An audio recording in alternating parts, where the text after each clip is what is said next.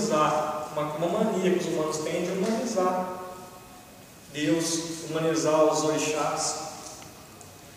Fica fácil para a gente aprender, fica fácil para a gente entender. Porque é difícil, não é muito mais fácil você imaginar Deus lá um barbudão cabeludo, né? que nem a gente, assim, nem mais semelhança, muito mais fácil do que a gente imaginar Deus como uma energia que a gente não consegue saber o que é essa energia, que está em tudo, em todos dentro de nós. Os orixás. Os orixás, então a gente vê as imagens dos orixás como humanos. Nosso altar está sintético, né? Nosso altar é sintético, está com os santos católicos aí representando os orixás. Se Deus quiser, logo a gente vai com os orixás aí também, claro. É até nível cultural, né? A gente colocar ali o sincretismo para as pessoas saberem. Então, nosso altar é sintético, mas ali atrás, na tronqueira nossa, ali na frente, tem dois orixás, ali, orixá e orixá Pombagira, como humanos. Eles não são humanos. Os orixás não são humanos. Não tiveram reencarnações, nunca foram humanos. São energias, são esterilizações divinas. Quando Deus esterilizou a fé, Olorum, né? A gente fala Olorum, Olorum na Umbanda ou Zambi, né? ou Deus também, tanto faz. A gente usa muito Olorum. Quando Olorum exteriorizou, exteriorizou a fé, a gente pensa em Oxalá.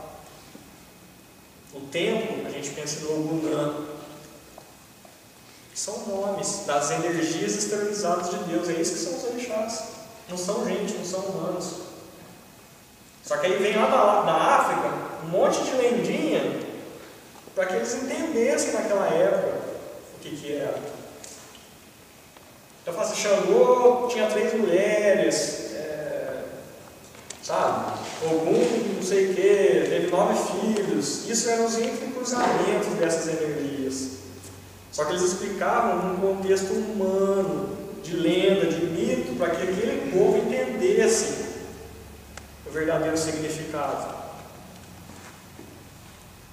Porque era muito difícil a gente chegar lá no passado e falar para a pessoa assim, ó, oh, meu irmão, é, tem uma energia suprema no universo e quando não tinha absolutamente nada que ele foi criar o universo, ele começou a esterilizar as energias universais e cósmicas, que foi dando origem ao universo. Como é que você ia falar isso?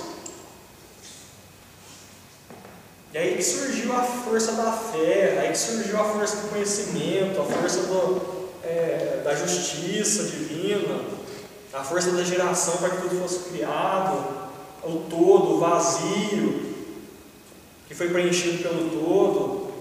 Quando a gente fala de vazio, é força de Exu.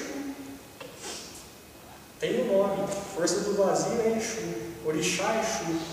A gente fala assim. Não é humano, não é pessoa. É uma energia divina. E algumas no interior divino e algumas no exterior divino.